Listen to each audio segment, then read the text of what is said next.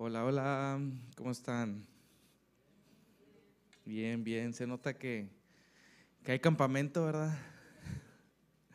Se nota que hay campamento. Hoy andan ahí todos los jóvenes, por eso no hay ningún joven. Nada más que yo. Ah, es cierto, es drama, es drama. Este, bueno, pues hoy, hoy les voy a hablar. Hoy les voy a hablar. El tema de hoy es cómo armar una casita de campaña. No, no es cierto. Ando muy chistoso, eh, discúlpenme. Dios, Dios es chistoso, Dios, Dios se ríe. No crean que no. Este, ¿verdad, Juan? Fue un chiste local. Hoy, hoy fui a armar, este, con Juan, con Beto y con Yagna, fuimos a armar las casitas de campaña y, y la verdad Dios trata con uno cuando, cuando anda sirviendo. y bueno, este, hoy te quiero hablar acerca de eso, de servir a los demás. De hecho, ese es el título de, de lo que te voy a compartir el día de hoy. Y quiero empezar leyéndote Ezequiel 36, del 26 al 27. Y en Ezequiel te dice que, que está hablando que les dará un, un, corazón nuevo y pondrá un espíritu nuevo dentro de ustedes. Les quitará ese terco corazón de piedra y les dará un corazón tierno y receptivo. Pondré mi espíritu en ustedes para que sigan mis decretos y se aseguren de obedecer mis ordenanzas. Y, y, lo que quiero que pongas atención en esto es que dice que les quitaré ese terco corazón de piedra y les daré un corazón tierno y receptivo. Y la realidad es que cuando nosotros recibimos a Cristo, se nos es dado un corazón nuevo, se nos es dado algo nuevo, tierno, limpio, puro. Cuando recibes a Jesús, el Espíritu Santo viene y mora en ti. Entonces, imagínate lo que tú tienes. Tienes, no ocupas más, tú tienes todo lo necesario, tú tienes el mismo espíritu que resucitó a Jesús de los muertos, tienes un corazón nuevo y, y muchos empiezan a querer cambiar su vida de afuera hacia adentro. ¿A qué me refiero con esto? Muchos empiezan a querer dejar cosas de afuera, que se note, ay, es que yo quiero que se note que, que, estoy dejando de tomar y, y, me voy a aferrar a dejar de tomar o estoy dejando de fumar. Pero la realidad es que tienes que enfocarte en que Dios, en que el Espíritu Santo quiere cambiarte de adentro hacia afuera. Desde ese corazón nuevo que te acaba de dar, de ese corazón tierno, listo, lleno de amor, de ahí, de donde está el Espíritu Santo, es de donde Él empieza a transformar tu vida. Y si tú quieres en el día uno querer que todo cambie, va a estar difícil porque tú tienes que cambiar tu cabeza. Tú tienes que cambiar la forma en que piensas. Estás amoldado y acostumbrado a este mundo y tenemos que empezar a caminar en Cristo para desacostumbrarnos de este mundo. Y, y a qué voy con todo esto?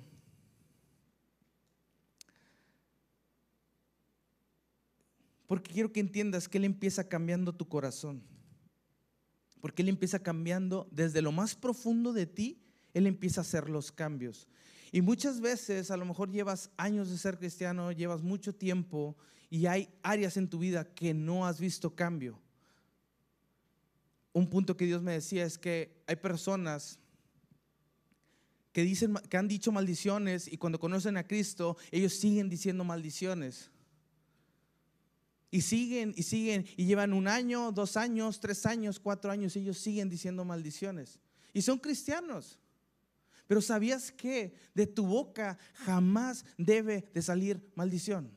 De la boca de los hijos de Dios jamás debe de salir maldición. Siempre o lo único para lo que tu boca debe ser es para bendecir.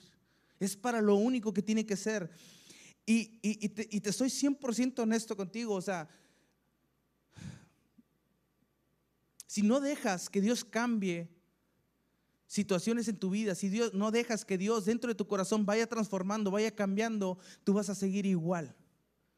El decir maldiciones va a ser tu día a día y eso no va a cambiar. Y te soy honesto, un cristiano, me estoy yendo bien largo, para mí en seis meses debe dejar de decir maldiciones. Un cristiano, y te lo voy a poner un año, en un año un cristiano no debe de salir de su boca ni una maldición. ¿Y por qué te doy un año? Porque sé que es una transformación que Dios va cambiando contigo y todo depende de qué tanto tú le entregues a Dios. Al principio yo, en, mi caso, digo, con todos es totalmente diferente, pero en mi caso yo empecé entregándole a Dios, empecé entregándole a Dios y empezó a hacer cambios, pero yo seguía con mi vida, yo seguía con mis amigos, yo seguía tomando, yo seguía este, haciendo lo que normalmente hacía, pero bueno, buscando a Dios. Y está bien, por ahí uno empieza. Pero llegó un punto en mi vida donde yo ya le estaba entregando todas las áreas, entregando, entregando, entregando, entregando. Y de repente volteo atrás y yo digo, ay, ya de mi boca ya no sale maldiciones. ¿Qué pasó? De mi boca ya no, ya no, nunca me vas a escuchar decir una maldición. Y de repente al año o ocho meses o seis meses, no recuerdo exactamente el, el punto, pero me acuerdo que yo, yo me di cuenta porque escuché una maldición y das cuenta que en mí me causó un, un repudio, un... No, no estoy, no, no, no, soy un santo, pero, pero el hecho es que el, el que escuchara una maldición me causaba un problema, que yo lo único que quería es alejarme de la persona que yo estaba escuchando que estaba maldiciendo. Si yo escuchaba una maldición, lo que yo hacía me causaba revoltijo en la panza y decía, es que esto no está bien y me alejaba.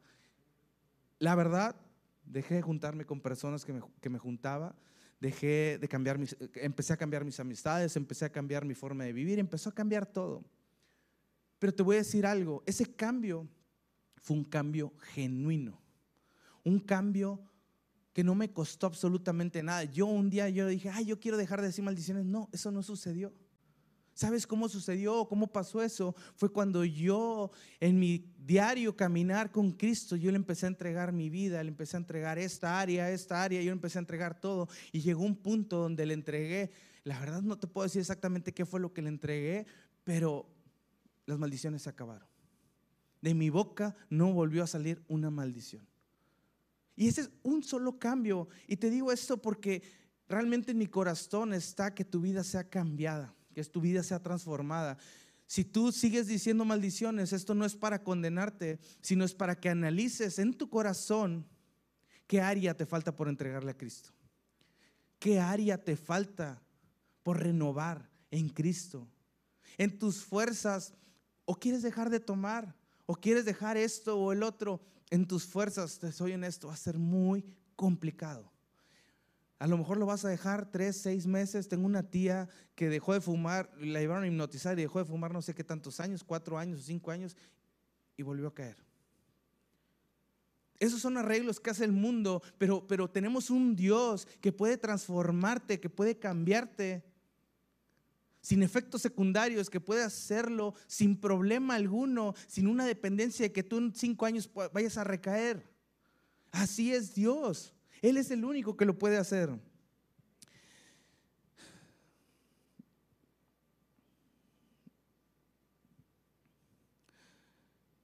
Entonces, quiero que de nuestra boca siempre salga bendición, no que jamás, olvídate, eso no es algo de los hijos de Dios. Que de nuestra boca salga maldición, no, no creas el diablo va a tratar de engañarte y decirte que, que, no pasa nada, que Cristo ya pagó por ti y tú puedes seguir diciendo maldiciones. ¿Sabes lo que produce cuando tú abres tu boca y maldices? Muerte. Hay muerte cada vez que tú maldices. Y a lo mejor tú no lo ves y tú dices, ay, no pasa nada, pues así me llevo, somos amigos. Realmente estás hablando muerte. Y y, fíjate, muchas de las cosas que, que, muchas cosas, muchas de las cosas que cambiaron en mi vida sucedieron cuando yo empecé a servir. Muchos de los cambios en mi vida fueron cuando yo empecé a servir. Hay un poder sobrenatural cuando tú sirves.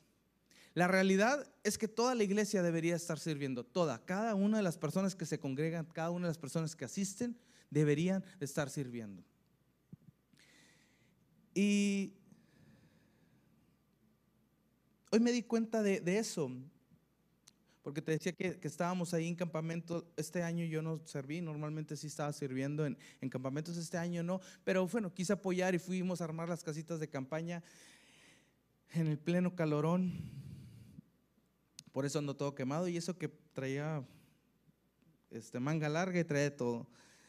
Y, y, y, por qué te digo esto? Es importante que tú sirvas. No importa el área que sea, sea campamentos, sea letras, sea eh, abrir la puerta, sea lo que sea, pero realmente hay una bendición cuando tú sirves. Yo lo he visto y yo lo he notado. Dios me ha hablado, cuando estoy sirviendo, Dios trata con nuestros corazones. Y si tú a lo mejor llevas 10 años y de ser cristiano y, sigues batallando con ciertas áreas, realmente lo que tú necesitas es empezar a servir. De hecho, te soy honesto, para mí personalmente, cuando yo entendí que Dios me amaba, que Dios me había dado una nueva oportunidad, que Dios me había bendecido, que Dios se había dado su vida por mí, que Él ya no me juzgaba, que Él ya no me condenaba en mi vida. Lo único que quería es servir para que los demás conocieran la bondad, lo grandioso, lo bueno y lo perfecto que era Dios. Yo no conocía nada. En ese punto yo no conocía nada. Yo lo único que sabía es que Dios me amaba y que no me juzgaba ni me condenaba. Y que Él me iba a bendecir. Es lo único que yo había entendido. Me acuerdo que en, la primera iglesia donde rentábamos allá en, en Alegra, me acuerdo que me tocaba a mí subir la, la lona, subíamos una escalera y poníamos la lona y era al principio subirla y luego bajarla. Me acuerdo que el último ya nadie quería subirse a bajarla, pero realmente ahí es donde Dios más me, ha donde Dios más me transformó, donde Dios más tocó mi corazón, me cambió, me mostró mis errores, me mostró donde yo no estaba haciendo, donde yo no le estaba entregando todo a Él. Él me mostró en ese momento mis fallas, mis defectos. Y Él me dio un nuevo rumbo. Pero fue cuando yo empecé a servir. A lo mejor tú llevas años y tú nunca has servido. Realmente necesitas servir. Necesitas servir. No importa cuántos años tengas, no importa si tú piensas que no vas a funcionar para nada. Déjame decirte, tú perteneces al cuerpo de Cristo. Y tú como cuerpo de Cristo tienes una función y necesitas hacerla. Todos necesitamos hacer la función. Sería muchísimo más fácil todo. ¿Y, y, por qué estoy hablando de todo esto? Hoy fui a campamentos y me dio tanto gusto y, estaba, platicábamos eh, ahí los cuatro mientras nos quemábamos, platicábamos y, y, Beto creo que fue el que decía, me da bastante gusto ver a Cacho y, a, a, Perla, pero también se me van los nombres, Alexi y Edgar, me da bastante gusto verlos. La verdad, muchos de los jóvenes ahorita están ahí para divertirse, pero realmente ellos no están para divertirse. Me decía Perla que Cacho se iba a quedar a dormir hoy. ¿Cuántos años tiene Cacho? ¿32? 35 años tiene Cacho. Y se va a quedar a dormir en una casa de campaña con un calorón y, bueno, no, en el nombre de Jesús bendecimos y va a ser frío pero cuando la estábamos armando, realmente dijimos, pobrecitos. Realmente se sentía un calor sofocante. Y, realmente ahí es donde tú ves el corazón de Cacho. Ahí es donde tú ves. Y yo te aseguro que en este campamento, aunque Cacho no lo sepa, aunque Cacho ni se le venga a la cabeza, pero Dios va a tratar con él y Dios lo va a bendecir por lo que está haciendo, porque él está sirviendo a los demás. Él ni idea tiene, te lo puedo asegurar, porque yo en mi momento no tenía ni idea. Pero te aseguro que en su casa va a venir bendición. Simplemente por el hecho de servirle a Dios. No le está sirviendo a los jóvenes que sí, que sí les está sirviendo físicamente a ellos. Está entregando de su tiempo, está entregando de sus fuerzas. Pero lo que realmente le está haciendo, le está sirviendo a Dios.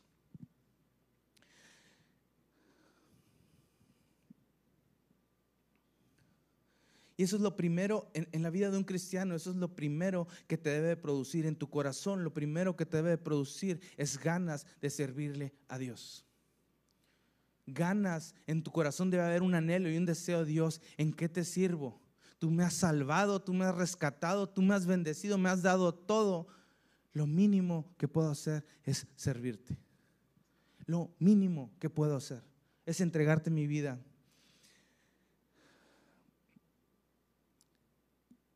En Juan 13.1, este es uno de mis ah, historias de la Biblia favoritas. Es uno que de los que más me ha impactado. Es del 1 al 17, Carlos. Dice, antes de la celebración de, de la Pascua, Jesús sabía que había llegado su momento para dejar este mundo y regresar a su Padre. Había amado a sus discípulos durante el ministerio que realizó en la tierra y ahora los amó hasta el final. Y me encanta esto, se lo voy a ir como que em, platicando. Y me encanta esto porque imagínate a Jesús.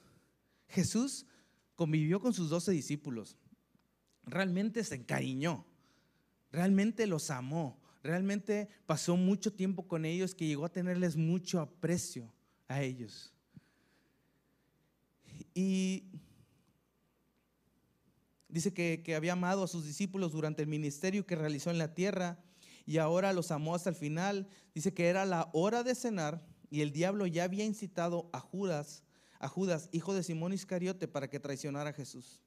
Jesús sabía que el Padre le había dado autoridad sobre las cosas y que había venido de Dios y regresaría a Dios. Jesús sabía su postura, Jesús sabía quién era, Jesús sabía que él era rey, sacerdote, Jesús sabía que él era hijo de Dios, que Dios lo había enviado y sabía que él iba a regresar. O sea, él sabía quién era, él era picudo, o sea, él sabía quién era. Y, y aún así, dice que Jesús se levantó de la mesa, se quitó el manto, ató una toalla, y, y aquí lo que está haciendo es Jesús hace cuenta que se desvistió de ser Dios, por así decírtelo, y dice que se ató una toalla a la cintura y echó agua en un recipiente. Luego comenzó a lavarles los pies a los discípulos y a secárselos con la toalla que tenía en la cintura. Mira, yo no sé, pero las patas apestan. En aquel entonces usaban sandalias. O sea, quiere decir que muy probablemente estaban llenos de lodo, estaban llenos de tierra, no se bañaban seguido, según entiendo. Entonces, las patas, pues era pies, perdón, mi, esposa también, también, me regaña. Este, los pies era una, algo delicado. De hecho, dice este, que, que, ese acto de lavarle los pies era de un siervo, de un, de un esclavo. Imagínate. Y Jesús se quita su manto, se pone la toalla, se hinca, se arrodilla y empieza a lavarle los pies. Y dice, ah, luego comenzó a lavarle los pies a los discípulos y a secárselos con la toalla que tenía en la cintura. Cuando se acercó a Simón Pedro, este le dijo, Señor, ¿tú me vas a lavar los pies a mí? Tú, a mí, Jesús, tú, rey de reyes, ¿me vas a lavar los pies a mí? Y sabes que muchas veces muchas personas dicen, no aceptan a Jesús como su rey y su salvador. Y ellos quieren seguir haciendo las obras de salvación que jamás los van a salvar. Y dice, Señor, tú me vas a lavar los pies a mí. Jesús contestó, ahora no entiendes lo que hago, pero algún día lo entenderás. No, protestó Pedro, jamás me lavarás los pies a mí dice Jesús, si no te lavo, respondió Jesús, no vas a pertenecerme. Entonces lávame también las manos y la cabeza, Señor, no solo los pies, exclamó Simón Pedro. Jesús respondió, una persona que se ha bañado bien no necesita lavarse más que los pies para estar completamente limpia. Y ustedes, discípulos, están limpios, aunque no todos, pues Jesús sabía quién lo iba a traicionar. Ahora imagínate, Jesús sabía quién lo iba a traicionar. Jesús sabía que, Judas lo iba a traicionar y aún así le lavó los pies. Nosotros, ¿qué hubiéramos hecho? Si tú estuvieras en esa posición, de seguro te lo brincas, dices, no, a ti no. Jesús, aún el que lo traicionó, y él tenía precio por Judas, porque había pasado un tiempo con él, había pasado muchos años con él y le había dedicado tiempo. ¿Tú crees que eso no le partió su corazón? Y aún así, él en amor le lavó los pies. No te voy a explicar tanto sobre esto, pero hay, hay, tanto profundo en este acto que hizo Jesús. Ahorita no tengo el tiempo, quiero llegar a otro punto, pero realmente si tienes tiempo, léelo y, dile al Espíritu Santo que te revele, pero hay tanto en, en esta historia. Y dice que Ah, una persona que se ha bañado bien. Ah, ah. y ustedes, discípulos, están limpios, aunque no todos. Por eso, pues Jesús sabía quién lo iba a traicionar. A eso se refería cuando dijo, no todos están limpios. Después de lavarle los pies, se puso otra vez el manto y se sentó y preguntó, ¿entienden lo que acabo de hacer? Y esta es una, te voy a dar algo así breve, esta es una representación de lo que hizo Jesús. Jesús se bajó de ser Dios, vino, murió dio su vida por ti, se entregó, fue muerto, fue resucitado. Y dice aquí, me encanta que, que después de lavarle los pies se puso otra vez el manto, se sentó y preguntó, ¿y dónde está Jesús ahorita? Está sentado a la diestra del Padre, con su manto, con sus vestiduras de rey. Hay tanto en esta historia ¿Entiendes lo que acabo de hacer? Ustedes me llaman maestro y señor y tienen razón porque es lo que soy. Y dado que yo, su señor y maestro, les he lavado los pies, ustedes deben lavarse los pies unos a otros. Y aquí es el punto donde quería llegar. Ustedes deben lavarse los pies unos a otros. Les di mi ejemplo para que lo sigan. Hagan lo mismo que yo he hecho con ustedes. Les digo la verdad, los esclavos no son superiores a su amo ni el mensajero. Es más importante que quien envía el mensaje. Ahora que saben estas cosas, Dios los bendecirá por hacerlas. ¿Qué dice al final? Dios los bendecirá por hacerlas. ¿Y qué vas a hacer? Servirles como le hizo Jesús. Servir es lo que vas a hacer le vas a lavar los pies. Te aseguro que si aquí realmente lo hiciéramos, bueno, vamos a lavar los pies, muchos ya estarían afuera, ya se saldrían. Me acuerdo bastante en un campamento y me marcó bastante ese campamento. Fue el primer campamento que yo serví como, como staff, pero antes de cada campamento hacen como que un tipo mini staff o mini campamento que es para los que vamos a servir. Y me acuerdo bastante que un juego de la noche era que nos vendaban los ojos, nos caminaban entre piedras, palos y tierra, y llegábamos a un lugar que era la fogata, nos sentaban en unas sillas y había personas que nos lavaban los pies. Literal. Había personas que nos lavaban los pies. Me explicaron, eh, me, me cayó a mi mente con esta historia y yo dije, ¿sabes qué? Y luego dijeron, ¿quién quiere lavar, quién quiere ofrecerse para lavar los pies? ¿Sabes qué? Yo dije, yo quiero lavar los pies. Yo soy, mm, era medio asqueroso y yo lavar los pies, no. De hecho, mi mamá y mi, hermana saben que yo los pies les digo, fúchila. Pero realmente en ese momento me había impactado tanto el ver como personas que a lo mejor no me conocían, que a lo mejor personas me estaban lavando los pies a mí.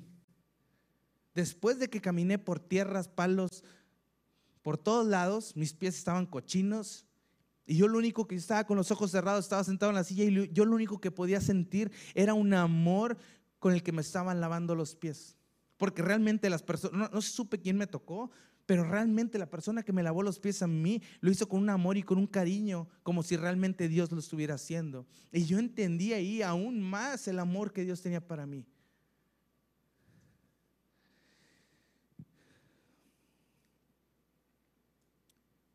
Y cuando fue el campamento, yo con todo gusto le lavé los pies a bastantes jóvenes, a bastantes niños.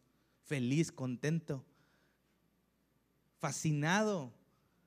Realmente hasta decía Dios, no importa si tienen hongos o tengan lo que tengan, tú estás conmigo. Y ahí vamos, y feliz, y con un amor y con un cariño.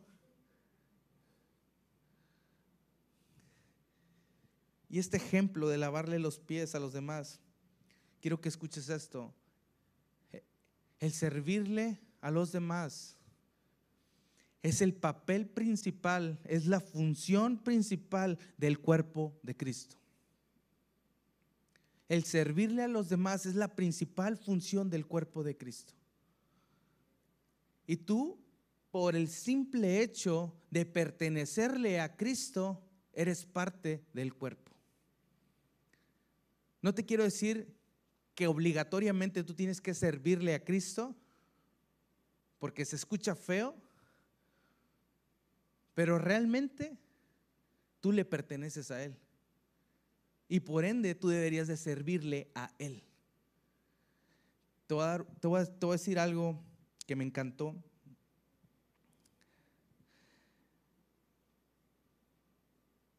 Cuando tú sirves a Dios, por más loco que parezca, pero el más bendecido cuando tú sirves a Dios vas a ser tú. A lo mejor ahorita tú dices, ¿sabes qué? Este, ahorita los más bendecidos son los jóvenes, son los, jóvenes de campamento, que sí, están súper bendecidos, pero ¿sabes quién, se está, quién lleva una mayor bendición? Los que están sirviendo dentro del campamento. Hay más bendición en dar que en recibir. Muchas de las cosas que Dios me ha hablado a mi vida, muchas de las cosas que Dios, uh, secreto, y te voy a decir esto, secretos que Dios me ha revelado han sido cuando yo estoy sirviendo. Hace unos meses este, estaba sirviendo y de repente llegó un pensamiento a mí y dije, le dije, Dios, ¿por qué? ¿por qué hago esto? ¿Por qué hago lo que hago? Había tenido un mal día y le digo, Dios, ¿por qué hago esto? Este, no, no, no, malamente le dije, Dios, yo no tengo necesidad de estar batallando con esto, yo no quiero.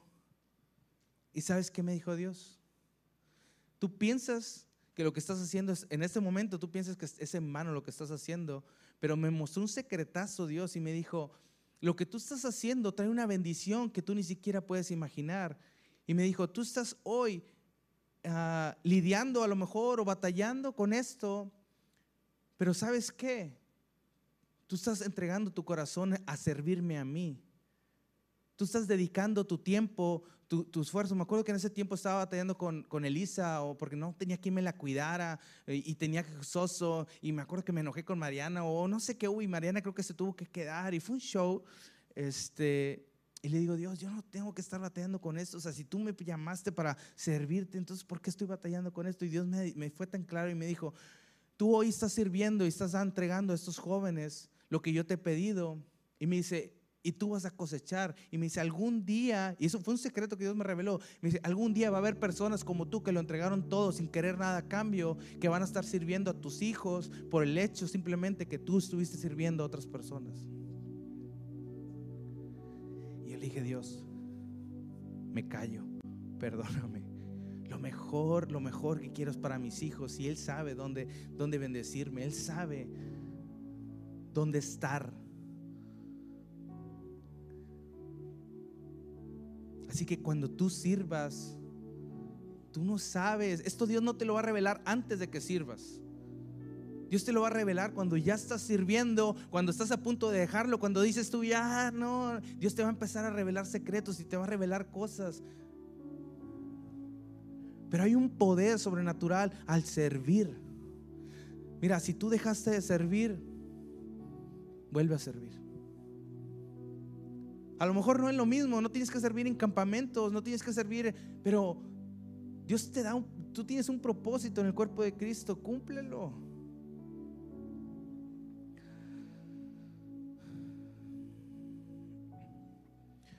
Realmente cuando tú sirves, cuando tú dispones tu corazón para Dios, tú vas a ser el más bendecido. Dios va a tratar contigo, Dios te va a cambiar, Dios te va a llenar. Dios te va a hablar. A lo mejor llevas años y no, has escuchado una dirección de Dios para algo. Realmente yo he visto corazones súper duros que han sido transformados cuando empiezan a servir. Cuando empiezan a servir realmente las cosas cambian, las cosas transforman. Hay áreas para todos. No creas que la iglesia ocupa, ocupa demasiado. Hay un, montón de áreas. Hay áreas que ni siquiera se han abierto porque te estamos esperando a que tú te apuntes. Hay áreas que se ocupan en la iglesia, pero que no se han abierto porque faltan personas que se apunten para servir. Y no necesitas, y muchas veces me dices, es que yo no sé nada, yo tampoco sabía nada, yo bajaba y subía, bajaba y quitaba una lona todos los domingos. Yo no sabía nada. Pero realmente muchos dicen, no tengo tiempo. Mira, tengo dos hijas, no tengo quien me las cuide. Y aún así tengo tiempo para Dios. Tengo tiempo para entregarle a Dios. Y ahorita gracias a Dios ya, ya conseguimos una persona que nos está cuidando Elisa. Entonces ya es más relajado, ya eso era lo que ocupábamos.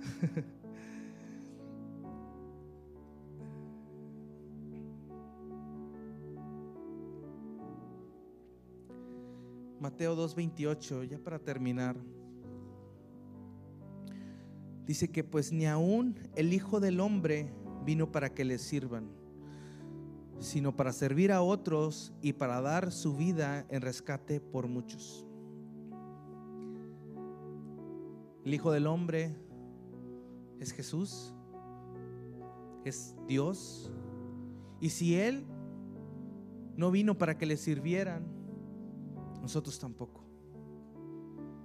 Si Él vino a servirte, a dar su vida por muchos, nosotros debemos hacer lo mismo. Nosotros debemos de entregar nuestras vidas a servir. Nosotros debemos entregar nuestra vida por los jóvenes de campamentos, por los matrimonios, por las reuniones de ellas, por la reunión de varones.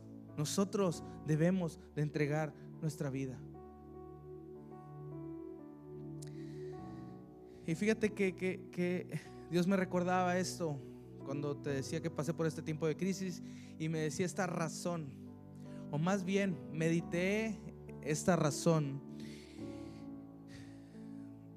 Y esta razón es que hasta el día de hoy, hasta el día de hoy, desde que le entregué mi vida a Él, a Cristo, desde que le entregué mi vida hasta el día de hoy, Dios ha sido bueno conmigo. Él me sacó del lodo, me rescató, me dio una vida, me sacó de, mi vida que iba para muerte, me dio una vida nueva, una nueva oportunidad. Desde una vida que iba directo a perdición, me sacó de ahí y me puso en el mejor lugar. Me ha dado una familia, me ha dado dos hijas. Y simplemente por eso de donde yo, porque Dios también me ha mostrado de dónde me sacó, Dios me, ha mostrado el futuro que tenía sin Él. Y estaba gacho. Ahorita yo ya estuviera divorciado y tendría muchos problemas. En peligro de estuviera muerto. Entonces yo, por el simple hecho de lo que Dios ha hecho en mi vida, desde que lo conocí hasta el día de hoy, mi vida le pertenece. No sé lo que viene por delante, que sé que es bueno porque Dios siempre es bueno y va a seguir siendo bueno, pero por el simple hecho de hasta el día de hoy, mi vida le pertenece. Y mi vida, yo he decidido entregarle todos los días de mi vida a Cristo por lo que ha hecho en mi vida. Por haberme rescatado, por haberme amado, por haberme dado lo mejor de lo mejor, por haberme sacado de muerte, se merece Dios eso y muchísimo más. Pero con lo único que yo puedo pagarle a Dios o con lo único que yo puedo entregarle porque no tengo más, es entregarle mi vida a Él. Así que lo que Él quiera hacer con mi vida de aquí en adelante es de Él y le pertenece. Así que yo le voy a servir a Dios hasta el día en que me muera.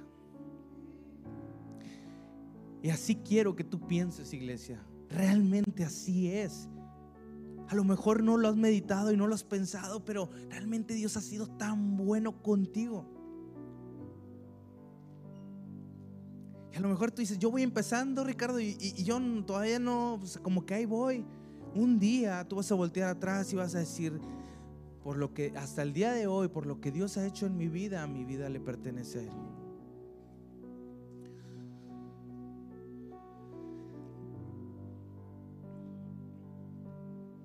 Lo más padre de todo esto es que de aquí en adelante yo te puedo asegurar que mi vida va a seguir siendo lo mejor, de lo mejor, de lo mejor. Bendición tras bendición tras bendición.